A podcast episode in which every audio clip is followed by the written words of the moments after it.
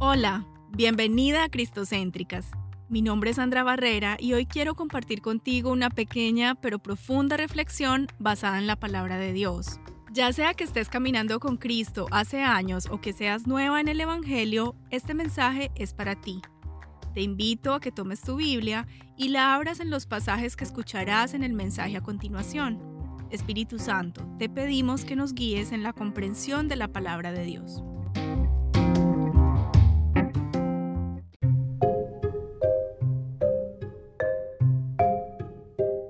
Nuestro episodio anterior finalizamos el estudio de la forma en que Jesús nos enseñó a orar en Mateo 6 y Lucas 11. Concluimos que la oración es una conversación dinámica y fluida con nuestro Padre Celestial, no una repetición estéril. La oración es acción. Cuando oramos no somos observadores pasivos o neutrales, no somos espectadores indiferentes. Invertimos nuestra energía en ello. Por ejemplo, la oración que Jesús hizo en el Monte de los Olivos, la cual puedes encontrar en el libro de Lucas capítulo 22, versículos 39 al 44. Esta oración que hizo Jesús se caracterizó por su fervor. Fervor significa un sentimiento intenso de veneración, de admiración, de entusiasmo. Voy a leer el pasaje a partir del versículo 39. Luego, acompañado por sus discípulos, Jesús salió del cuarto en el piso de arriba y como de costumbre fue al monte de los olivos.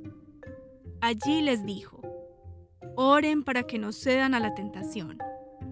Se alejó a una distancia como de un tiro de piedra, se arrodilló y oró.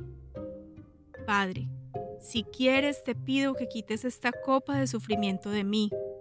Sin embargo, quiero que se haga tu voluntad, no la mía. Entonces apareció un ángel del cielo y lo fortaleció.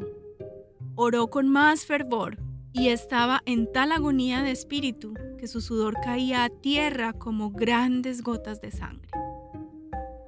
Tal como leemos en este pasaje, el fervor caracterizó la agonía de Jesús en ese momento, donde su sudor caía al suelo como gotas de sangre.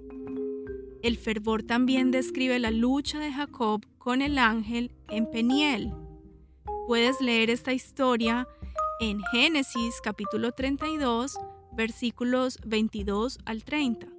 Según esta historia, Jacob luchó con el ángel toda la noche. No se rindió hasta que recibió la bendición. Esto nos enseña que la oración es un ejercicio de pasión, no de indiferencia. También en Lucas capítulo 18, versículos del 1 al 8, encontramos la parábola que Jesús contó sobre la viuda persistente, quien llevaba su caso a un juez injusto. Voy a leer. Dice, cierto día, Jesús les contó una historia a sus discípulos para mostrarles que siempre debían orar y nunca darse por vencidos. Había un juez en cierta ciudad, dijo, que no tenía temor de Dios ni se preocupaba por la gente.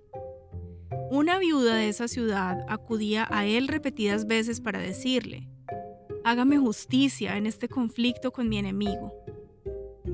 Durante un tiempo el juez no le hizo caso, hasta que finalmente se dijo a sí mismo, no temo a Dios ni me importa la gente, pero esta mujer me está volviendo loco. Me ocuparé de que reciba justicia, porque me está agotando con sus constantes peticiones. Entonces el Señor dijo, aprendan una lección de este juez injusto. Si hasta él dio un veredicto justo al final, ¿acaso no creen que Dios hará justicia a su pueblo escogido que clama a él día y noche? ¿Seguirá aplazando su respuesta? Les digo, Él pronto les hará justicia. Pero cuando el Hijo del Hombre regrese, ¿a cuántas personas con fe encontrará en la tierra?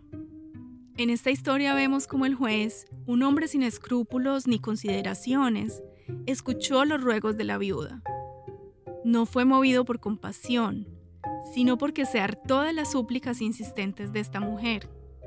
En otras palabras, la viuda se volvió un fastidio para el juez y por eso él se movió a escuchar su necesidad. Esta parábola no busca hacer un paralelo entre el juez injusto y Dios, lo que busca es hacer un contraste. Dios es el juez perfectamente justo. La justicia es uno de los atributos de Dios. Con esta parábola, Jesús quiere decir, ¿acaso Dios no le hará justicia a sus elegidos que de día y noche claman a Él? Si un juez injusto, humano, escucha la petición de una mujer ferviente, ¿cuánto más oirá nuestras peticiones nuestro justo juez celestial? Tal como en el patrón del Padre nuestro, la forma más apropiada de comenzar una oración es adorando a Dios. Lamentablemente lo que a menudo nos mueve a orar son nuestros deseos y necesidades. Vamos a Dios cuando queremos algo de Él, pero omitir la adoración es quitarle el corazón a la oración. Una buena forma para aprender a adorar a Dios y ejercitarnos en esto es aprender de los salmos. En varios de ellos podemos ver el corazón de los escritores constantemente expuesto y muchísimos versos escritos en un vocabulario simple, pero potente. Estos autores expresaron su reverencia a Dios sin excluir la mente. Lo que quiero decir con esto es que la adoración no son emociones, no es frenesí. La adoración es fervor, que requiere una devoción no basada en incontrolables emociones. Entiendo que para muchas personas es muy difícil adorar a Dios. Esto puede deberse a falta de vocabulario para expresar esa admiración. También puede ser porque no encuentran las palabras adecuadas o por ignorancia, es decir, la falta de conocimiento de Dios. ¿Cómo vamos a decir palabras de amor y de adoración a un Dios que no conocemos?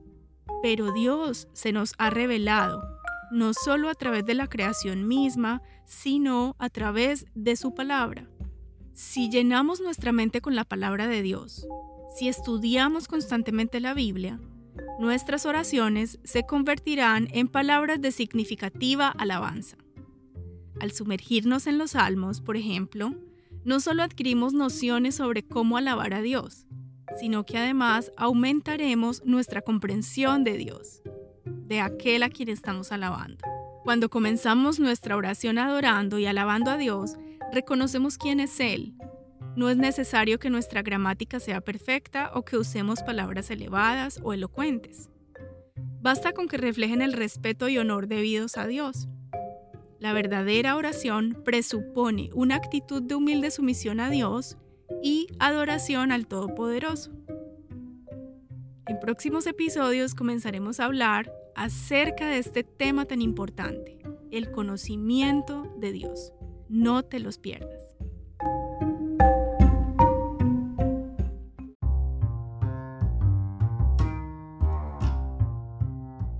Hasta aquí nuestro mensaje de hoy. Espero que esta reflexión haya sido de bendición para ti.